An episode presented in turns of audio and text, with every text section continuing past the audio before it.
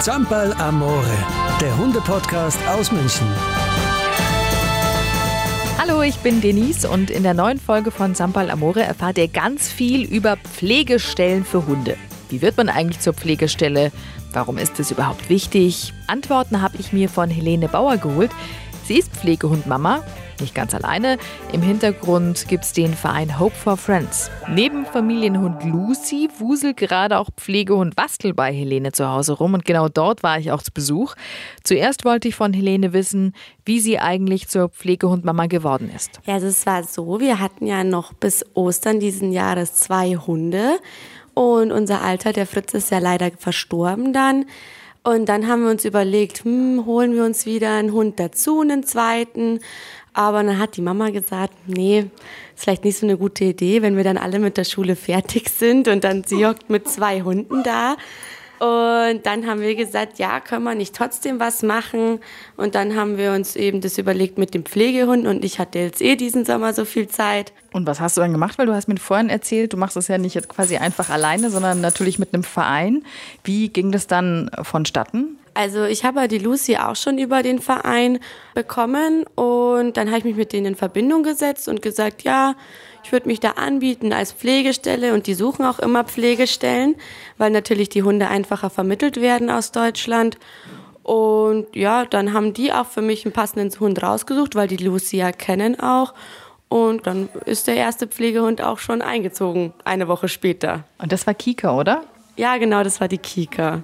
Magst du ein bisschen erzählen, woher kam Kika? Was war Kika für ein Hund? Übrigens muss man kurz erklären, hier haben wir gerade drei Hunde. Mein Hund, die Dora, der Wastel, der Pflegehund und euer Hund jetzt die Lucy. ähm, ja, also die Kika, die ähm, war oder ist vier Jahre alt und die wurde von ihrem Besitzer abgegeben in Portugal in die Tötungsstation. Also das heißt, die hatte schon jemand bei sich daheim, hatte keine Zeit und hat sie, ja, da gibt es keine Tierheime, sondern eigentlich nur so Tötungsstationen. Und wenn sich nach zwei Wochen keiner meldet, dann werden die Tiere halt umgebracht.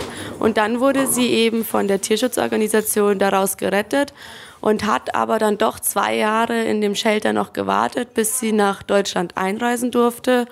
Und das war eigentlich so schade, weil die so ein toller Hund war, äh, ganz lieb zu Kindern, zu, also wirklich ein herzensguter Hund und jetzt ist auch einen super Platz gefunden. Ne?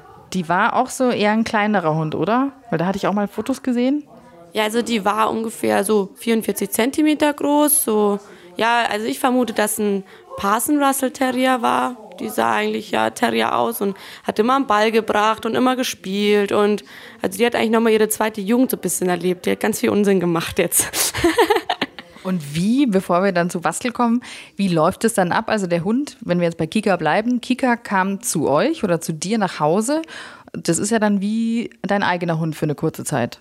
Ja, genau. Also der Hund also wird mit einem Pflegevertrag dann übergeben praktisch. Da verpflichtet man sich natürlich, dass man auf den Hund aufpasst, dass man den zum Tierarzt bringt, wenn was ist und dass man ja, den nicht in gefährliche Situationen bringt und dass man wirklich allein für den sorgt. Also jetzt nicht sagt, okay, ich gebe den jetzt meinen Nachbarn zum Aufpassen, sondern man verpflichtet sich eigentlich, ähm, sich allein um den zu kümmern.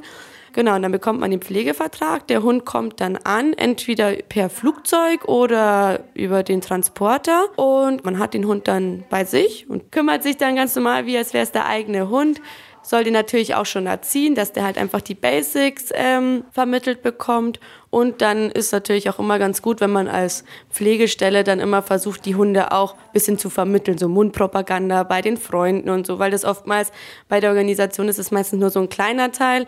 Und es ist Wahnsinn, echt, wenn man bei Facebook da was teilt und da ist dann ein süßer Hund, dann teilen das 25 Leute und dann kriegt man lauter Nachrichten und dann melden sich auch ganz viele. Und das ging eigentlich bei der Kika echt schnell. Wie lange hat es konkret gedauert? Also bei Kika hat es fünf Wochen gedauert, dann war die vermittelt. Kannst du dann die Person selbst oder war das dann eben über Facebook teilen und dann wurde es so oft geteilt, dass es irgendjemand in Anführungsstrichen war, den du gar nicht mehr kanntest? Also ich muss sagen, es haben sich ganz viele über Facebook gemeldet. Ich habe auch mit ganz vielen telefoniert, aber mir war es natürlich auch wichtig, dass der Hund einen wirklich äh, Lottogewinn bekommt, also was halt wirklich zu 100 Prozent passt. Und im Endeffekt ist es dann eine befreundete Familie von uns geworden, und zwar ein Freund von meinem kleinen Bruder David. Das war nämlich so, die sind ja mal bei uns zum Spielen da und haben die Kika auch gesehen und der Freund vom David ist dann praktisch zu seiner Mama hingegangen und hat so gesagt, du Mama, ich will da jetzt nur mal so sagen, ohne was zu wollen, da gibt's so einen Hund. Und dann hat der David gesagt, Lene, Lene, die kommen vorbei zum Anschauen. Und dann meinte ich zu meiner Mama, ja Mama, glaubst du, die kommen wirklich vorbei zum Anschauen? Mama so, nee. Und ich war dann gerade an dem Samstag in der Arbeit, wo die gekommen sind, da haben die angeschaut und haben mich einen Tag später angerufen, ja, sie würden die Kika nehmen und wir gehen nochmal zusammen Gassi. Und dann in Bayern sagt man, das war Gmade Wiesen, gell? also wirklich alles, was ich mir für sie gewünscht hatte. Kinder, Garten und jetzt ist sie gerade in Holland im Urlaub. Weißt du, ob Kika noch Kika heißt? Manchmal werden Hunde, die dann ja bekommen ja dann auch einen anderen Namen. Ja, also ich muss sagen, ich hatte auch erst vor, sie anders zu nennen, aber sie hat voll gut auf Kika gehört und sie ist jetzt immer noch Kika. Also man ist ja froh, wenn der Hund kommt, wenn man ihn ruft, oder? Ist egal, wie er heißt. Ich stelle mir das ja immer alles sehr laienhaft vor. Wie ist denn das? Der Verein ähm, schlägt dir dann einfach einen Hund vor, den du dann bekommst, weil die denken, der würde auch zu dir in die Pflegestelle passen oder hast du da quasi gar keine Einflussmöglichkeit? Also die Vereine, die haben ja meistens eine Facebook-Seite oder Internetseite, wo die ihre ganzen Hunde aus, äh, auflisten und da kann man natürlich sich eigentlich schon einen aussuchen. Aber ich finde es eigentlich ganz gut, wenn die sagen, ja, hm, der ist vielleicht ein bisschen ängstlich, das passt nicht in das Familienleben rein oder nicht zu Lucy oder so. Und bei Kika war das eigentlich so, da hat die Dame mir am Telefon gesagt, ja, der hat sie versprochen, die kommt dieses Jahr noch nach Deutschland. Und dann habe ich gesagt, okay, du kommst jetzt und dann war das eigentlich für mich klar, dass die Kika kommt.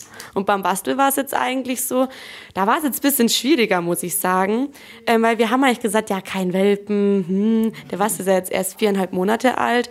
Aber irgendwie hat uns von den anderen keiner so zugesagt, dass es so wirklich passt. Und dann hatten die eben zwei Würfe eingestellt und da muss man sich ja entscheiden da zwischen den ganzen Welpen, die sehen ja alle süß aus. Und dann hatten wir eigentlich uns für einen entschieden, der wurde aber dann gleich vermittelt, ist ja auch schön. Dann hatten wir noch eine andere ausgewählt, die wurde auch vermittelt und im Endeffekt ist dann der Wastel geworden. Und Wastel kommt ursprünglich woher? Ähm, auch aus Portugal. Also die Organisation ist nur in Verbindung mit Portugal. Mhm. Genau. Und Wastel habt ihr den so genannt? Weil Wastel ist ja jetzt nicht so der portugiesische Name. ja, also der hieß davor Gatsby. Die versuchen dann natürlich immer irgendwelche Namen zu finden, damit man die halt ein bisschen identifizieren kann. Aber wir haben gesagt, okay, der braucht einen gescheiten Namen und Wastel ist dann doch, passt zu so einem kleinen Struck. Das passt wirklich. Und Dora, mein Hund, lässt sich alles gefallen. Ja, und jetzt frisst das Mikro und dann ist nichts zum Essen. Hat er reingebissen. Hat er noch nie gesehen mit vier Monaten. Und das ist auch wahrscheinlich ein Terrier, weil der ist ja relativ klein auch. Ja, also äh, das ist auf alle Fälle ein Terrier, aber der wird schon noch ein bisschen größer. Also der Tierarzt meinte so 15 Kilo und so kniehoch. Also es klingt jetzt dramatisch, die spielen aber gerade. Ich höre mich ja, na, na, die spielen nur. ja, nicht das Mikro essen nee, das Gute nein, der, nein. Das Gute ist, der Wastel, der, der er macht noch nichts zurück. Der probiert immer und wenn er dann mal eine auf den Deckel bekommt, dann rennt er weg und weint. Weil er einfach noch so ein Baby ist. Und dann kommt er mal zu Mama und heult. Und wie lange ist der Wastel jetzt schon bei dir? Ah, der Wastel, der ist jetzt erst, äh, der ist morgen eine Woche bei mir. So. Ja, ja, der ist ganz frisch, der Wastel. Und du hast ihn ja sozusagen auch schon äh, gezeigt. Das klingt wie, als wäre hier so ein Hundekampf. Also du hast ihn ja schon gezeigt, den Bastel. Und wir haben vorher auch schon kurz gequatscht. Und es gibt ja jetzt nach noch nicht mal einer Woche schon Interessenten. Ja, genau, die gibt es schon über die Organisation. Also ich habe ihn ja auch wieder auf Facebook geteilt und da haben sich auch schon welche gemeldet und ich habe mit einem telefoniert und für die wäre das der Erstrunk gewesen. Und die, glaube ich, waren sich einfach noch nicht so bewusst, was es für ein Aufwand ist, wenn man einen Welpen hat, dass man den eigentlich rund um die Uhr beaufsichtigen muss, weil der kaut halt alles an. Also äh, wie gerade gemerkt. Ja, genau. Der Wastel, der, wenn der nicht beschäftigt ist, dann ja alles. Teppich, zum Glück noch keine Möbel, aber Teppich, Socken, der räumt den, der, den Wäscheständer ab. Ja, alles macht der. Aber wenn man den gut beschäftigt und wenn er Auslauf hat, ist eigentlich alles kein Problem. Also ist es schon auch so ein bisschen die Aufgabe einer, einer Pflegemama, sage ich jetzt mal, oder einer Pflegestelle zu gucken, nicht nur wohin kommt er, sondern auch ist er eben mit anderen Tieren oder mit anderen Hunden verträglich, wie ist er zu Menschen und so weiter. Also einfach von euch kommt dann die Einschätzung. Ja, genau. Also wir müssen halt einschätzen, ja, kann der mit Katzen, wobei das jetzt bei uns ein bisschen schwierig, weil wir haben keine Katze, aber kann der mit anderen Hunden, kann der mit Kindern, kann der mit Männern. Das ist ja auch immer so eine Sache bei den Hunden im Ausland, dass sie oft schlechte Erfahrungen mit Männern hatten. Und zum Beispiel bei Kika haben wir ganz schnell herausgefunden, die braucht Kinder. Kinder ist da, wo sie ihre Verbindung hat und da findet sie ja direkt Kontakt, kann sie da herstellen zu denen und deswegen wussten wir, okay, Haus mit Garten und Kinder und die hat das beste Leben, was ihr passieren könnte. Wie ist es dann für dich? Ich stelle mir das sehr, sehr schwierig vor, sich dann wieder zu trennen, weil man hat ja dann schon auch eine Bindung aufgebaut zu den Hunden. Also ich muss sagen, klar ist mir die Kika voll ans Herz gewachsen. Die war auch ein total lieber Hund. Aber ich weiß ja, die hat einen super Platz und die hätte es bei uns wirklich nicht schöner gehabt, weil die da viel mehr Zeit für die haben. Und ähm, ganz viel Sport mit dem machen. Also die gehen jeden, äh, jeden Tag zehn Kilometer joggen mit der in der Früh und dann ist der Hund erstmal ausgelastet. Also richtig sportliche Familie und das ähm, ist schon schön.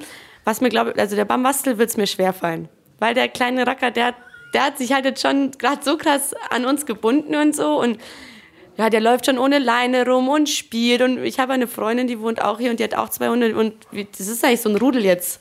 Rangordnung ist ausgemacht und die kommt zu uns oder ich gebe die Hunde bei ihr ab und die verstehen sich, da gibt es keinen Stress und ja, wird mir schwerfallen, aber ich weiß halt dann immer, zu wem kommt der Hund und das ist halt dann auch schön zu sehen. Was wäre dir jetzt speziell beim Basteln noch wichtig? Ähm, also Menschen, die schon ähm, Erfahrungen haben, weil er eben Welpe ist. Was kann man, was aus deiner Erfahrung jetzt, was kannst du noch sagen, was wichtig wäre?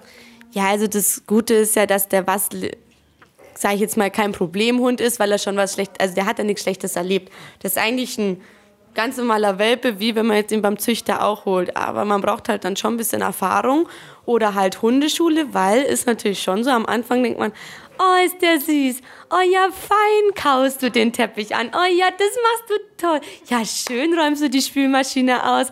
Ja, aber eigentlich soll er das ja nicht machen. Und dann hat man halt immer ganz schnell Probleme. Und was wir halt, oder was die Organisation auf keinen Fall will, ist, dass der Hund zurückkommt ist eigentlich Worst Case, passiert manchmal, aber die Leute dürfen sich halt nicht überschätzen und übernehmen mit dem Hund, gell? Weil so ein Welpe, der ist eigentlich noch mehr Arbeit als ein erwachsener Hund. Ja, hätte ich äh, auch nicht gedacht, aber ich habe den kleinen Wassel jetzt hier mal so ein bisschen erlebt und der ist wirklich ein kleiner Wildi. Und das darf er jetzt aber kauen, oder? Ja, ja. Ach so, das ist eine Bürste. Ja. Eine Bürste. Eine Bürste. Die Lucy, die war schon angedacht nicht als Pflegehund, oder doch? Nee, also die Lucy, das war ja eigentlich Zufall. Also das war eher so Schicksal, äh, weil ich reite ja auch und dann war ich am Stall und dann sagt die eine zu mir, hey, brauchst du nicht einen kleinen Hund? Ich so, nee, aber zeig mal her. Da ich den, das Foto gesehen, dachte mir, Gott, ist das ein hässlicher Hund. Dachte mir, ach du meine Güte. Und dann habe ich nichts mehr gesagt und dann sagt sie zwei Wochen später, ja und, wie sieht's aus? Willst du nicht mal angucken? Ich so, ja, okay. Dann bin ich samt Fritz, unserem Alten ja noch, nach München gefahren, habe mich mit der getroffen, die Lucy dann hatte. Also Lucy war da auf einer Pflegestelle, aber die ist nicht mit der Lucy klargekommen. Und ähm, habe Lucy angeguckt, wir sind im englischen Garten spazieren gegangen und das war um mich geschehen. Dieser kleine Windhund hat mein Herz erobert. Ja, am Abend waren wir bei unserem altbekannten Erdinger Wirt, dem Kreuzeder, beim Essen. Und dann Papa zu Mama, mach mal, okay, mach mal. Und zwei Tage später ist Lucy bei uns eingezogen und das war aber dann gleich als fester Hund gedacht, genau. Also alles Hunde von demselben Verein und ich muss halt wirklich sagen, da weiß ich, weiß ich, wer die Ansprechpartner sind. Wenn man die Hunde am Flughafen abholt, kann man sich mit den Leuten unterhalten. Die kennen die Hunde, die fliegen da mehrmals jährlich hin nach Portugal und schauen sich alles an. Und also das muss ich sagen, ist wirklich ein sehr seriöser Verein, was wie ich finde. Und das sagt mir schon sehr zu. Wenn jetzt dann Bastel doch irgendwann aus eurem Hause rauskommt und euch, ihr alle weint, weil ihr traurig seid, weil Bastel weg ist. Du möchtest das schon weiter anbieten, sozusagen Pflegestelle für Hunde aus Portugal zu sein. Ja, also ich habe es ja jetzt diesen Sommer gemacht, weil ich einfach sehr, sehr viel Zeit hatte, jetzt nach meinem Fachabitur. Jetzt muss ich ja noch mal ein Jahr in die Schule gehen. Und da in der Zeit würde es kein Pflegehund mehr einziehen, aber dann nächsten Sommer wahrscheinlich wieder. Also, wenn ich dann wieder so viel Zeit habe, dann sage ich, okay, das passt gut. Ich meine, bei uns werden die eigentlich im Haus allen Stresssituationen ausgesetzt, die es gibt. Vielen Leuten, anderen Hunden, Oma mit Rollator.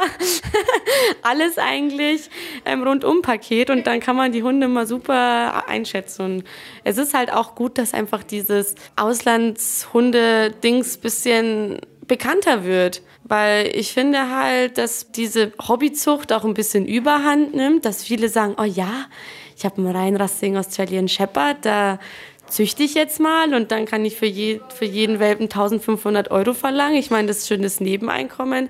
Man kann sagen, man hilft nicht viel, wenn man da jetzt einen Hund adoptiert, weil im Endeffekt macht man nur Platz für einen neuen.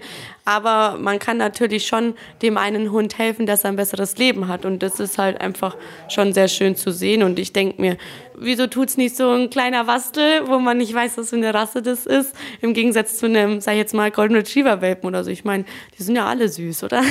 Oh ja, das kann ich sagen. Wie gesagt, ich war ja vorher selbst schon, dass ich zu meinem Freund gesagt habe, ob wir nicht einen Zweithunde wollen. Nein, wollte er nicht. So viel dazu. Hm, Lene, was kannst du denn Menschen empfehlen, die sich äh, jetzt denken, Mensch, ich würde, glaube ich, gerne auch so, einen, so einen Hund nehmen oder einen Hund aus dem Ausland adoptieren? Wie sollten die vorgehen, deiner Meinung nach? Ja, also eigentlich ist es ganz cool. Man kann zum Beispiel oder ich finde eigentlich immer gut, wenn man den Hund anschauen kann. Deswegen ist es ja halt einfach so gut, dass die Pflegestellen gibt. Und das Lustige ist ja, ich habe gesagt, nee, nee, ich nehme nie einen Hund einfach so aus dem Flugzeug raus. Ja, was ist jetzt schon der zweite? ähm, aber es ist halt gut, wenn man die Hunde angucken kann, dann weiß man, wie sind die.